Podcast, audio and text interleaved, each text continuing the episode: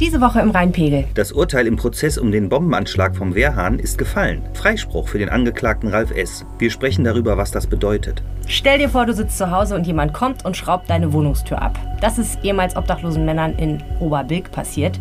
Schikane des Hausbesitzers? Wir rollen den Fall auf.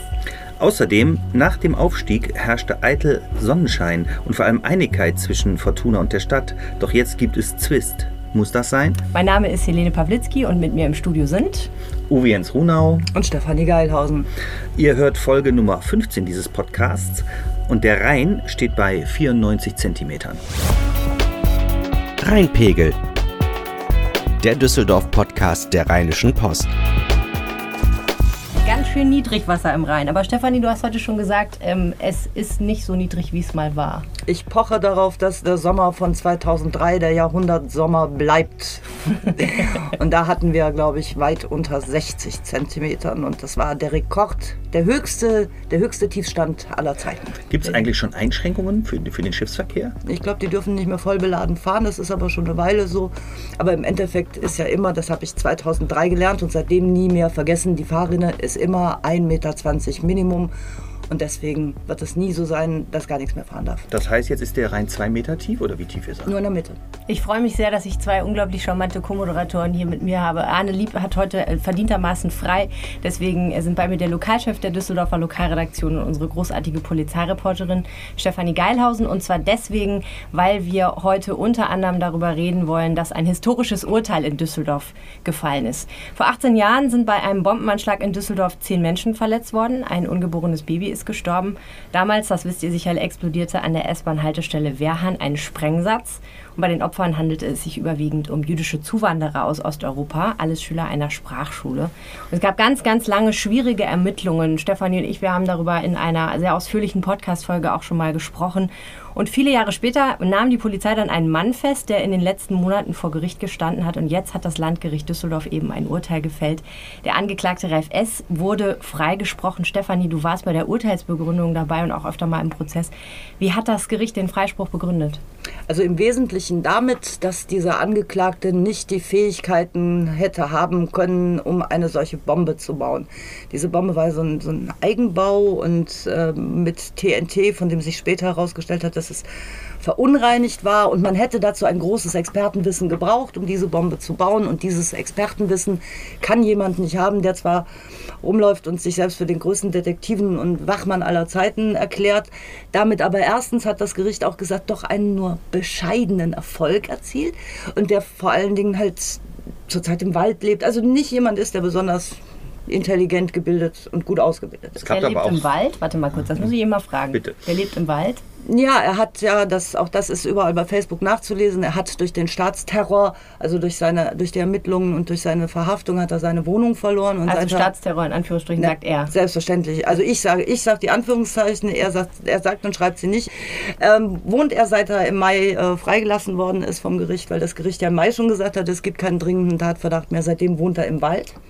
Wo er übrigens durchaus ein gewisses Expertenwissen darin beweist, dass er sich seine eigene Stromversorgung mitten im Wald gebastelt hat mit Solarzellen etc.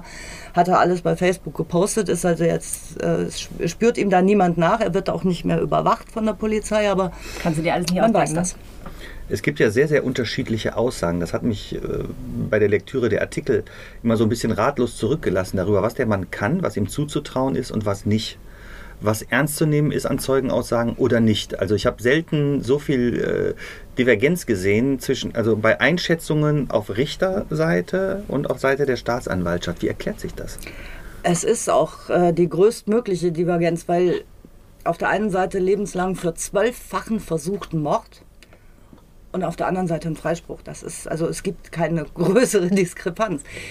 Ähm, das liegt ja, aber schon daran, in der Sache, beispielsweise ja, die Fähigkeiten des Bombenbaus. Wenn wir mal bei einem konkreten Beispiel bleiben. Auf der einen Seite hieß das, der hat das bei der Bundeswehr irgendwie mitbekommen. Und da gibt es auch so Aussagen zu. Und dann auf der anderen Seite, nein, der kann das ja gar nicht können. Das ist so, Äh, äh, ein Professor von mir hat mal den schönen Satz gesagt, Fakten sind unter Gentlemen nicht strittig. Aber man hat ja hier schon bei Fakten das Problem, also schon bei einfachsten Fakten etwas zu belegen oder nicht zu belegen, dass bei so einem wichtigen Prozess überhaupt gar keine Übereinkunft bei an, auf Anklägerseite und Gericht irgendwie her, herzustellen Ach, also war. Und das finde ich, find ich ganz merkwürdig. Also es gibt eine Übereinkunft, gibt es, weil man sagt, äh, es hat um drei Minuten nach drei am 27. Juli 2000 ein Mann auf einem Stromkasten gesessen und hat die Bombe gezündet. Da sind sich alle einig. Unterschied ist halt, das Gericht sagt, wir wissen nicht, ob es Ralf S. war und die Staatsanwaltschaft sagt, das war ganz sicher Ralf S. Das ist so einer der ganz wenigen Punkte, wo man sich zumindest halbwegs nahe kommt. Ähm, es gibt ja erste, es gibt ja keinen tatsächlichen, keinen Tatsachenbeweis. Es gibt äh, nichts, was mit mathematischer Gründlichkeit ähm, 0 gleich 0 bewiesen ist, sondern es gibt nur Indizien und die kann man halt eben interpretieren. Und die Staatsanwaltschaft interpretiert sie auf die eine und das Gericht auf die andere Art. Was das äh, Expertenwissen angeht, hat im Jahr 2000 da ist ja gegen Ralf S. schon mal ermittelt worden, hat äh, damals, sein Dam äh, Ausbilder von der Bundeswehr, der hat damals gesagt, ja, der ist super im Sprengen, der kennt sich aus, der weiß alles. Und dann kommt der 18 Jahre später und sagt, nee, nee, der hat eigentlich nichts gewusst, bei uns hat er nichts gelernt. Und äh, der hat bei der Bundeswehr höchstens mal von ferne zugeguckt. Aber bei der Bundeswehr wird das Legen von Sprengfallen geübt, indem man die Sprengfallen tarnt in einer Cola-Dose. Der Sprengsatz am Wehrhahn war getarnt in einer Cola-Flasche sagt die Staatsanwaltschaft, naja, Hauptsache was mit Cola. Da, da, kann er sich schon abgeguckt haben. Und das Gericht sagt, nee, nee, das war eine Flasche. Das war ganz anders, als es bei der Bundeswehr gelernt wird. Das kann nicht der Grund gewesen sein. Das muss doch unfassbar frustrierend für dich gewesen sein, dir das hin und her anzugucken vor Gericht, oder? Hm, manchmal sind so Sachen, wo man sagt, meine Güte, wo bleibt denn hier der gesunde Menschenverstand?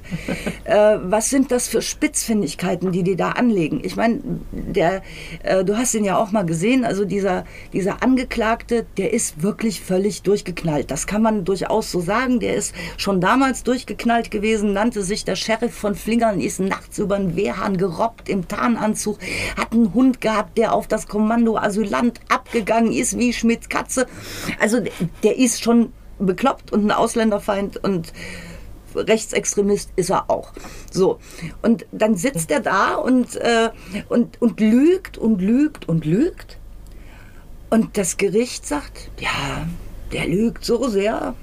Da können wir ja überhaupt gar nichts drauf aufbauen. Das fand ich auch interessant. Das Gericht hat sich ja extrem kritisch und auch sehr ausführlich in der, in der Urteilsbegründung nochmal ähm, dazu geäußert über diese Persönlichkeit des Angeklagten hat ihn extrem kritisiert. Er sei ein unglaublich äh, extremer Lügner, zu dessen Lebensmotto es gehört, zu fabulieren, mhm. Verschwörungstheorien zu, be, äh, zu verbreiten und ähm, er sei außerdem eben ein zynischer Menschenfeind, letztendlich ein fremdenhassender Mensch, der äh, ja, in, in vielen Telefonprotokollen ganz, ganz schlimme Sachen gesagt hat.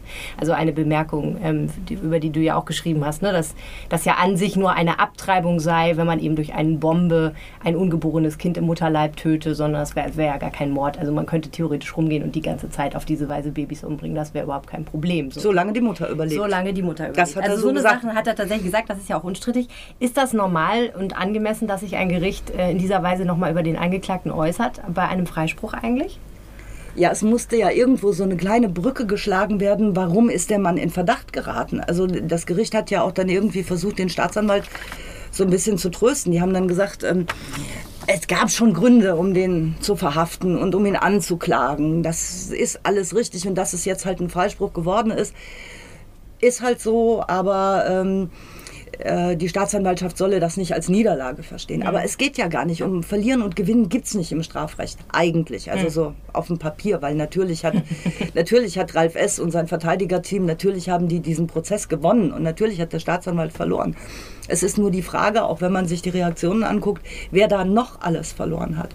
Also nach, meiner, nach meinem Empfinden auf jeden Fall die Opfer, die ähm, 16 Jahre lang versucht haben, mit diesem Thema abzuschließen. Dann kommt einer und sagt, hey, wir haben ihn.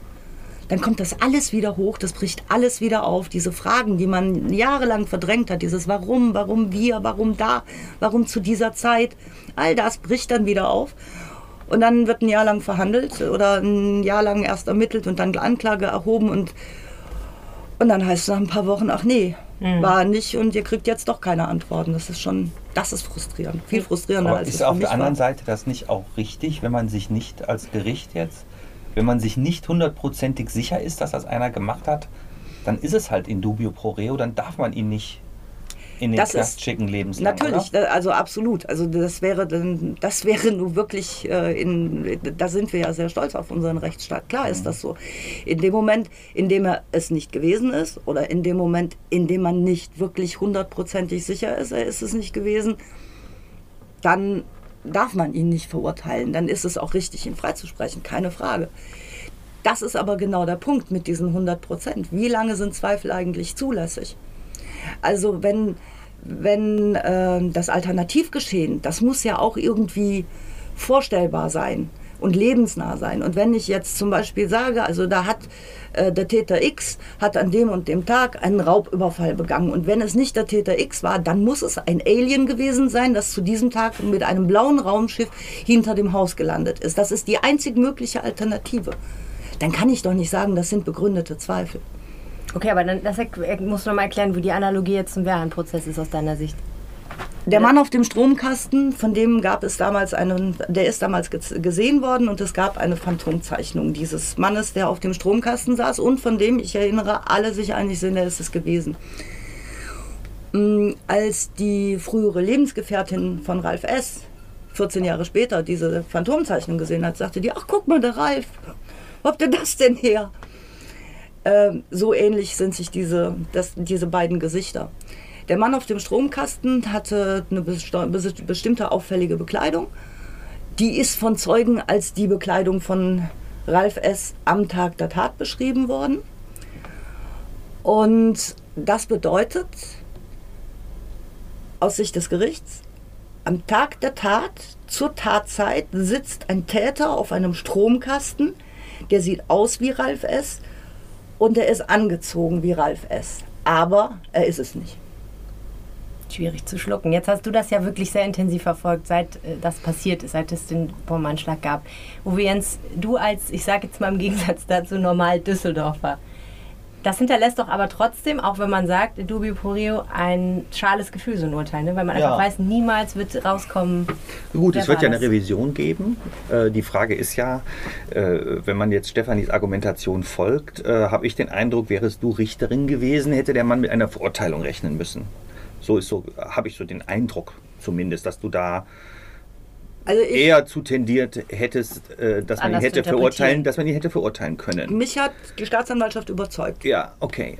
Und ähm, es ist ja noch nicht am Ende. It's over when it's over. Also es ist einfach ja, es ist noch nicht so weit. Also äh, man muss sehen, ob das Verfahren nicht doch nochmal, ich weiß gar nicht, wird es dann neu aufgerollt, wenn, wenn das... Äh, Wenn der, Der BGH? BGH? dieses Urteil kassieren würde, Der dann, Bundesgerichtshof, ja. ähm, Ja, der dann, Bundesgerichtshof, dann müsste, wird es neu. dann müsste neu verhandelt so, dann werden. ginge das komplett alles neu. nochmal weiter. Geht von vorne los. Ja. Ne? Also die, als, äh, die Beweismittel müssen Wird neu gewürdigt, müssen neu gewürdigt werden. Es wird äh, wieder das alles geben. Wie stehen da Ähm, die Chancen? Total schwer zu sagen, ne? Vor Kann man nicht sagen. unter froher See. Ja. So wir mit dem Herrgott alleine. Ja. Tja. schwierig. Ja. Aber ich würde gerne, weil du gerade auch das Stichwort Düsseldorfer gesagt hast, ähm, es gibt da noch einen anderen Punkt, der mir auch jetzt gerade in den letzten Tagen nochmal aufgefallen ist, auch als ich mit Kollegen gesprochen habe, die in der, nach, lange nach dem Anschlag überhaupt erst nach Düsseldorf kamen, die mich angesprochen haben und gesagt haben, ich war da heute mal an dem Tatort, sag mal, da ist ja gar nichts. Also wenn ich nicht gewusst hätte, dass es da ist, da hätte ich das gar nicht gemerkt. Ein Kreuz Niemand sieht oder das. eine Da gibt's, Plakette da gibt's irgendwas. nichts. Da Keine gibt's Gedenktafel, Kein, gar es gibt, warum eigentlich? Und das ist, das ist eine Frage, die mich tatsächlich auch beschäftigt. Wir sagen immer, und ich stehe auch dazu, und ich sage es ja auch selber immer wieder, das ist, das ist ein zwölffacher versuchter Mord. Ja, das ist eines der schwersten Verbrechen in der Düsseldorfer Nachkriegsgeschichte. Warum interessiert sich diese Stadt denn nicht dafür? Das ist absolut berechtigt, die Frage. Und äh, das finde ich halt. Du hast noch ist so keine ein- Kolumne dazu das geschrieben, ist wenn so ich das so ein- anmerken darf. Das sollten wir tun. Das ist so ein Nebenkriegsschauplatz im wahrsten richtig, Sinne des Wortes. Ähm, es hat mich schon umgetrieben, dass, auf, dass man zugelassen hat, dass bei diesem Prozess niemand saß. Da saßen keine Düsseldorfer hinten auf der Bank. Da saßen fünf, sechs Mal saß da eine Handvoll Dortmunder Neonazis. Aber Da, saß, da saßen keine Linken, da saßen keine Bürger, da saß niemand, der sich dafür wirklich interessiert hat. Ja. Wenn euch dieses Thema bewegt, schreibt uns bitte an düsseldorf.rheinische-post.de mit dem Betreff Rheinpegel und wir sprechen weiter über das Thema und wenn wir was zum Thema Revision und oder Gedenkplakette hören, dann sprechen wir garantiert Ja. wieder mit Stefanie Geilhausen. Vielen herzlichen Dank. Bitte. Uwe Jens, Ja. es gibt eine spannende Geschichte, mit der du sehr gut im Thema bist. In Oberbilk in der Lessingstraße gibt es so ein Haus, in dem wohnen Männer, die es im Leben nicht so wahnsinnig leicht hatten und in ganz vielen Fällen sehr lange obdachlos waren. Und weil es ja in Düsseldorf sowieso fast unmöglich ist, einen Ort zum Wohnen zu finden und für Leute, die von der Straße kommen, erst recht, hat irgendwann mal eine soziale Organisation dieses Haus gekauft und zwar extra für solche Männer.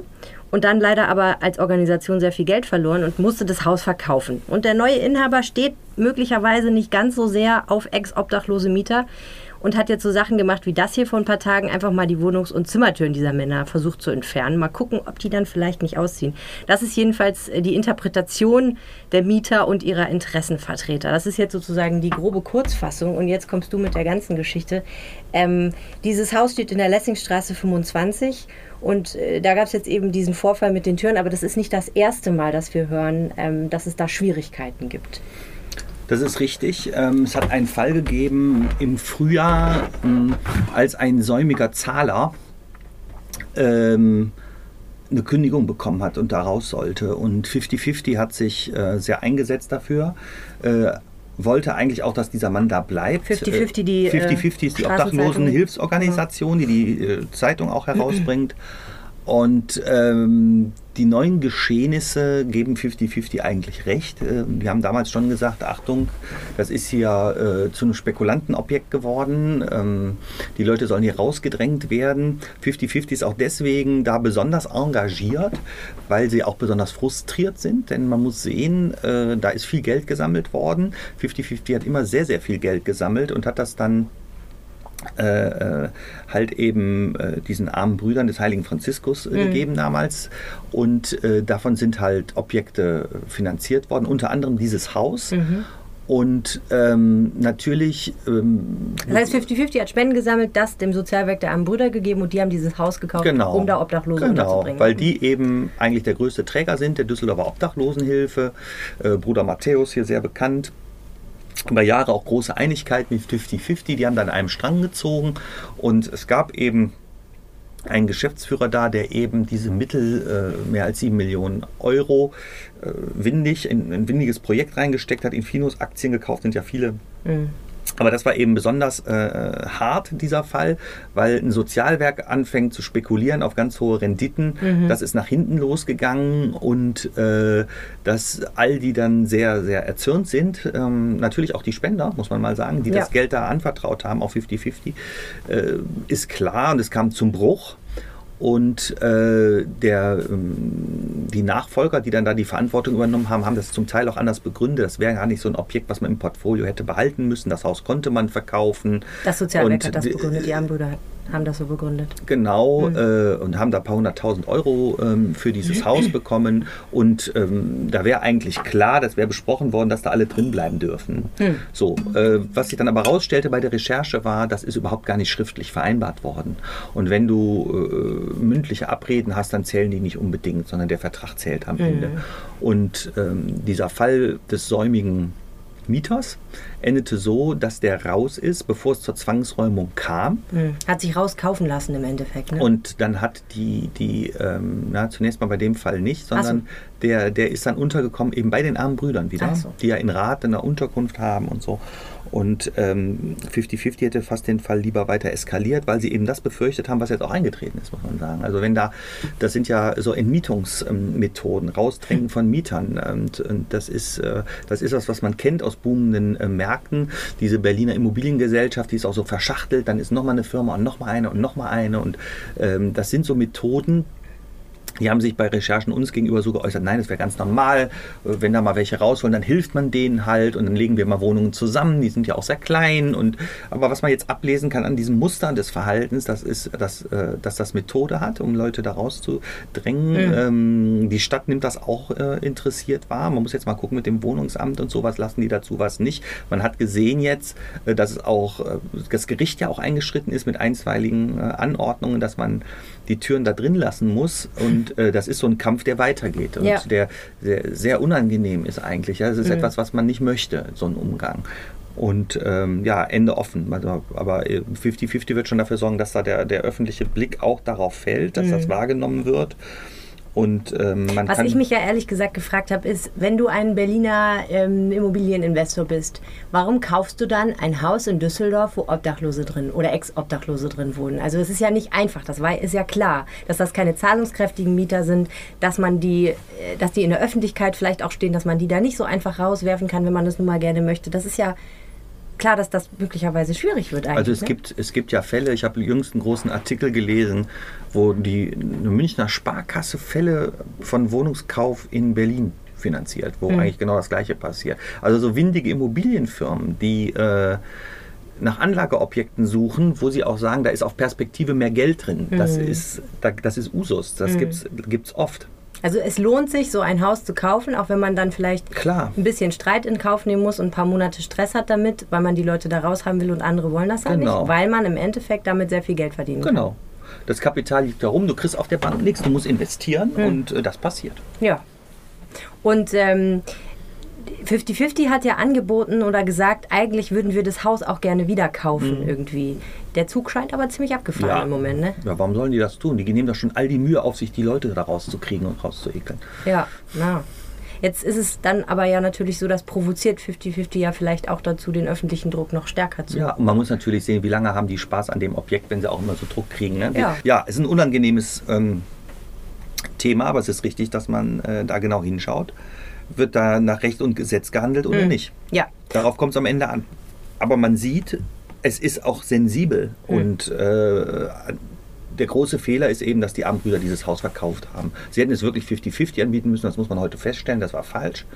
Und äh, ich glaube, die wissen das auch. Also der, der Herr Butler, der da der äh, Vorstand ist, Ja. heute der Franz-Brüder, so heißen die ja, weil der Orden nicht mehr da ist, ähm, äh, der sagt heute, dass das ein Fehler war. Ja, und das hängt den tierisch nach, gell? Das ist so. Man würde sich ja irgendwie schon wünschen, dass in Düsseldorf nicht ganz so viel gestritten wird. Ne? Ich meine, es ist ja auch heiß und so. Und jetzt gibt es auch noch ein bisschen mehr Zoff, nämlich zwischen dem wunderbaren Erstligaverein Fortuna und der Stadt. Äh, ursprünglich waren alle ganz happy, weil Fortuna aufgestiegen ist und jetzt hat das schon wieder so ein bisschen, so ein bisschen Brüche bekommen, dieses große Glück. Äh, und es, es geht, darüber haben wir im Podcast auch schon gesprochen, um diese Namenssponsoring-Geschichte. Äh, die Arena heißt bald nicht mehr Esprit Arena, heißt jetzt schon eigentlich nicht mehr richtig Esprit Arena, ne? sondern äh, Merkur Spielarena, weil die Gauselmann-Gruppe, die äh, Spielotheken unter anderem betreibt, ähm, sich eben die Namensrechte für teures Geld gekauft hat. Und Fortuna ist damit nicht so glücklich. Nicht aus moralischen Gründen, wie manche Leute in Düsseldorf, sondern aus anderen. Ein bisschen auch aus moralischen Gründen, weil natürlich Sp- Spielhallen so ein bisschen, bisschen äh, äh, so einen Ruch haben, eben nicht so was Seriöses äh, zu sein und äh, ja auch mit Spielsucht zu tun haben. Das hat als erstes natürlich so eine Diskussion gegeben. Passt das äh, zu Düsseldorf? Die FDP will das ja auch gerne rückabwickeln. Das Thema soll noch in den Stadtrat Hm, äh, reden Also. Jubelstürme gibt es auch nicht bei den anderen ähm, Fraktionen darüber. Man äh, hört eigentlich durchgängig, ja, wir hätten uns auch gerne einen anderen Sponsor oder einen besseren Sponsor da gewünscht. Die FDP sagt, ist billig, passt nicht. Man muss auch sehen, Ist billig für 3,7 Millionen? billig ähm, vom Anspruch her. Ach so, vom Niveau. Und weil das eben vom Niveau her billig ist, hat man es sich besser bezahlen lassen. Das hört man auch exakt genau so aus der SPD raus, habe ich das gehört. Ja, das ist ein Name, den wir eigentlich nicht so wollten, dafür haben wir auch mehr Geld gekriegt. Und das ist auch sehr gut, also das ist schon überdurchschnittlich, dieses äh, Sponsoring. 3,75 Millionen Euro im Jahr, 550.000 Euro davon für andere Vereine, ähm, ich glaube gut 300.000 für die DEG fürs äh, Sponsoring auch einer Gauselmann-Tochter, die eben mit äh, Wetten, Sportwetten äh, ihr Geld verdient. Und ähm, Fortuna, das ist jetzt so rausgekommen, hatte eigentlich ähm, lange die Möglichkeit, selber das Namenssponsoring zu machen, denn es gibt jetzt einen Streit ums Geld. Äh, Fortuna sagt, Mensch, wir haben doch hier eigentlich die Werte geschaffen. Man kann die Arena deswegen so gut vermarkten, weil wir Erstligist geworden sind und wieso kriegen wir da eigentlich nichts von? So, und ähm, Hintergrund ist, das hat Fortuna auch auf der, auf der Homepage äh, verkündet, Vorstandsvorsitzender Robert Schäfer und der Aufsichtsratsvorsitzende Reinhold Ernst, der 2016 wieder Aufsichtsratsvorsitzender geworden ist und gesagt hat, wir geben die Linie aus, wir wollen in die Arena hineinwachsen. Was ist damit gemeint? Fortuna will mehr mitreden, auch mehr mitprofitieren, wenn denn auch Erfolg sich so einstellt und eben auch durch zusätzliche Einnahmen ähm, die Gelder für den Spielbetrieb unter anderem ähm, äh, ja, äh, oder zusätzliche Gelder einnehmen, denn man muss wissen, Fortuna ist mit 30 Millionen Euro für den ganzen Spiel, Profispielerbereich, Lizenzspielerbereich ähm, Schlusslicht in der Bundesliga. Hm, die haben nicht viel Geld. Die haben vergleichsweise wenig Geld. 30 Millionen ist natürlich viel Geld, aber ich meine, da sind andere, die haben 150, 160, 170 Millionen und dann gibt es immer den schönen Satz, halt Geld schießt keine Tore. Ja, das stimmt, aber äh, wenn die mich verpflichten, würden sie, glaube ich, nicht in der Liga bleiben. Also man braucht auch schon ein paar Spieler, die was können und die wollen auch Geld verdienen. Du wärst auch nicht so günstig wahrscheinlich. Ja, ich wäre nicht so günstig. Genau. ganze wenn, wenn, Physiotherapie. wenn man mich, die, das, genau, oder wenn man mich anschießt und der Ball rollt ins Tor, ja, das wäre auch nicht schlecht. Ähm, naja, äh, so, und äh, dann hat man halt gesagt, ja, da ist ja gar nichts passiert. Und jetzt machen die hier so einen Deal mit Gauselmann für Ja. 3,7 Millionen. Und Hintergrund ist auch, dass man sagt, wir wollen vielleicht frei werdende Logen selber vermarkten. Es Mhm. werden nämlich welche frei, unter anderem die große Sparkassentribüne. Ja, also die schicken großen Orte, wo man schön äh, unter Glas sitzt. ja, man kriegt was Leckeres zu essen und man hat dann äh, hohe Einnahmen. Und Wo du das mal ist deine Sonntage was, verbringst. Das, nein, ich sitze ganz normal im Fanblog. Ich habe eine privat finanzierte Dauerkarte. ähm, das ist auch ganz schön so. Mm. Und, aber diese Logen bringen halt viel Geld. Ja. Und ähm, die Stadt sagt aber, ähm, nein, also an Einnahmen müssen wir schon festhalten, denn die Arena ist ja immer noch äh, im Schuldendienst, also die Kredite des Baus werden noch abbezahlt. Ja. Und das sollte ursprünglich dauern bis 2039. Die Arena ist 2005 eröffnet und ähm, hat ja 218 Millionen Euro gekostet, also ist auch viel Kredit aufgenommen worden. Also Arena Hotel ist da mit drin. Ähm, also war schon sehr teuer. Und äh, jetzt hat man durch Umschuldungen, das waren damals teurere Kredite, hat man erreicht äh, und die höheren Einnahmen, die es jetzt schon gab, durch die, durch die Mhm. guten Jahre jetzt von Fortuna, erreicht man schon 2029 Mhm. Entschuldung und durch diesen Gauselmann-Deal sehr wahrscheinlich 2025. Ja. Also, Was toll glaube, ist, du- und wenn man das ja. auch sagt, das sind Steuergelder, das darf man mal nicht vergessen, das sind Zuschüsse der Stadt. Ja. Jedes Jahr 12 Millionen, 13 Millionen, die an die Arena gehen. Ja. Wenn man die nicht mehr zahlen muss, kann man davon Kindergärten Wär bezahlen schön. oder so. Wär. Und deswegen sagt die Stadt, ähm, wir wollen diese Einnahmen weiter haben, für die, äh, weil die, wir bezahlen ja auch alles. Die Arena gehört der Stadt. Und wenn die Fortuna aber, ich sag mal, so eine Loge, so eine große, kostet eine halbe Million. Und wenn Fortuna es schafft, durch zusätzliche Aktionen, da laufen Spieler durch, sie machen irgendwelche Events oder so, die Loge für 800.000 zu vermieten, dann kriegt sie halt die Können die 300.000 den- Differenz. die Differenz behalten. So, Okay. und das ist eigentlich ein ganz fairer Deal. Das ist eigentlich ganz nett. Und ich frage mich halt, also die Arena gehört der Stadt. Fortuna ist halt ein Verein. Warum haben die so eine Anspruchshaltung? Also erstmal hat so ein, so, ein, so ein Verein eine Ausstrahlung auf eine Stadt. Und die Städte äh, wollen ja auch immer gerne so einen, so einen Erstligisten haben. Das ist ja äh, Stadtwerbung Mhm. umsonst. Und man will dieses Spektakel auch in der Stadt. Das gehört zu den weichen Standortfaktoren, auch für Firmen. Okay. Ja, dass man sagt, oh, in der Stadt bist du gerne, da ist kulturell viel los, du hast tolle Kitas. äh, Und es gibt auch noch- Und es, du kannst eben äh, Erstligafußball. Das ist ein Spektakel. Selbst wenn du 5-0 gegen Bayern München verlierst, was Fortuna grad in sagen, der ja, ersten ja. Liga äh, 2012, 13 äh, getan hat, äh, ist das Die natürlich toll. ja, du willst auch die ne? Mannschaften Ja, ja, sehen. du klar, willst guten Fußball sehen. Du willst auch sehen, ähm, du willst mitzittern. Ähm, jetzt bei der DEG war ja immer seit Jahren das Thema, dass man nicht absteigen kann. Äh, das wird sich bald wieder ändern. Dann wird auch in der, in der Eishockeyliga wieder abgestiegen. Und du willst doch auch mitzittern mit deinem Verein. Äh, äh, schafft er das? Äh, kann der in der Klasse, kann er die Klasse halten? Kann er in der ersten Bundesliga bleiben? Und das ist halt das Thema jetzt der neuen Saison. Da geht es nicht mehr darum, Erster zu werden oder so, sondern es geht darum, ja, schaffen wir das drin zu bleiben? Und äh, auch das ist ja dann aller Ehren wert und da geht man hin, Ja. wenn man sich für Fußball interessiert. Ja. Und da in dem Also Verein mit anderen Worten, die Stadt hat auch was davon, so einen Verein Natürlich. zu haben. Und, Okay, und deswegen äh, äh, war es auch damals eine strategische Entscheidung. Fortuna war in der vierten Liga. Düsseldorf baute eine Arena. Da haben sie erstmal alle drüber gelacht. Und eigentlich war der Deal immer so, die Arena hilft der Fortuna hoch, Mhm. aber die Fortuna hilft auch der Arena hoch, dass sie ausgelastet wird. Das war eigentlich jetzt die letzten zehn Jahre nicht so falsch. Ne?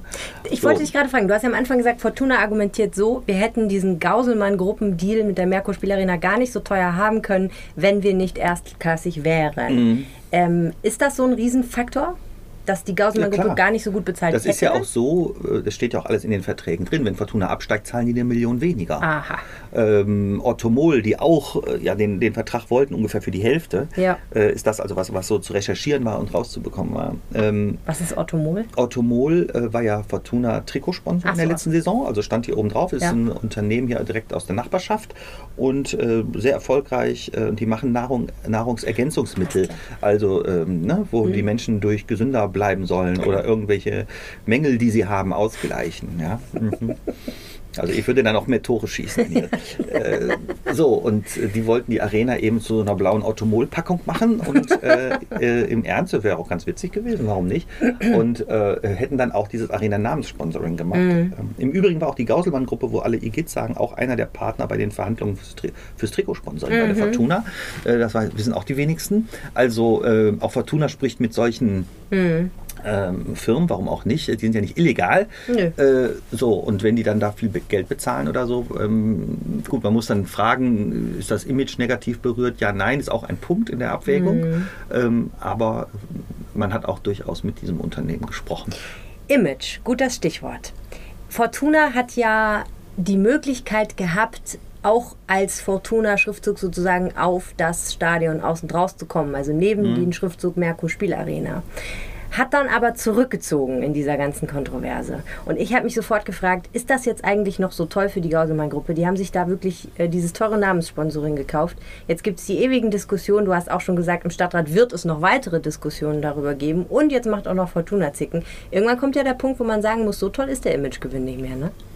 Ja, es ist jetzt zunächst mal muss man sagen, ist das ein, ein lokales Geschehen, ne? also ein politisches Düsseldorfer Geschehen. Das findet auch mal seinen Ausschlag äh, irgendwann mal im Umland oder mal in der überregionalen äh, Presse. Auch Düsseldorf äh, als Stadt, ne? äh, darüber fallen ja alle immer mal gerne her.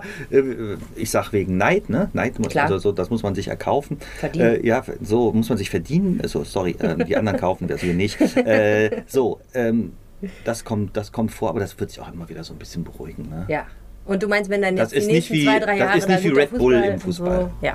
Ah, okay. Da bin ich immer gespannt. Also, wir werden das weiter verfolgen. Gibt's was, worauf du dich nächste Woche freust? Am Wochenende und in den nächsten kommenden Tagen? Was wird uns Wir haben jetzt erstmal Henkelrennen, das wird, ist immer sehr Oh schön, ja. der Preis, Preis der Diana. Also das, davor freue ich mich auch, weil das ein, Tag, ein toller Tag an der Rennbahn ist Ja. und mit so spitzen Pferdesport. Die Atmosphäre ist da sehr schön, kann Und ich jedem nur kommen die empfehlen. ganzen Fortuna-Granden Der und so noch nicht, hin, ne? ja, die kommen da auch hin, die werden bestimmt lustig. Auch Henkel soll ja auch sehr erfreut gewesen sein über äh, das äh, Namenssponsoring, wie man hört. Also, dass jetzt die Henkel mit Henkel gebrandeten Spieler in eine Spielhalle um Bundesliga-Punkte. so hat er auch erstmal so ein bisschen für Naserümpfen ähm, gesorgt, aber das ist auf jeden Fall schön. Und wir stellen Ja. ja, gerade die ganzen Freibäder vor, beispielsweise. Ich Ja. freue mich auch schon noch auf meinen nächsten Freibadbesuch. Ja, ja, oh ja, aber das kann man nach dem Test das alles ausprobieren. Also das Ergebnis werden wir hier auf jeden Fall auch noch präsentieren. Liebe Freunde, das war der Rheinpegel für diese Woche. Ihr könnt ihn bei iTunes abonnieren und dann bitte gleich direkt ein paar Sterne zur Bewertung dalassen. Da freuen wir uns sehr und andere Hörer äh, erfahren dann von diesem Podcast. Herzlichen Dank dafür. Ansonsten findet ihr den auch bei Spotify oder auf unserer Seite oder überall sonst, wo ihr eure Podcasts hört. Und wenn ihr Themenideen oder Anregungen habt, schreibt uns gerne eine Mail an düsseldorf.rheinische-post.de betreff Rheinpegel oder über unsere Facebook-Seite eine Nachricht RP Düsseldorf. Und ihr könnt uns auch bei Twitter erreichen. Ich bin Helene Pawlitzki. Und ich bin Ed UJ Runau. Genau, kann man sich gut merken. Vielen Dank und habt eine schöne Woche. Schöne Woche. Tschüss. Mehr im Netz. Alle Nachrichten aus der Landeshauptstadt findet ihr auf rp-online.de/düsseldorf.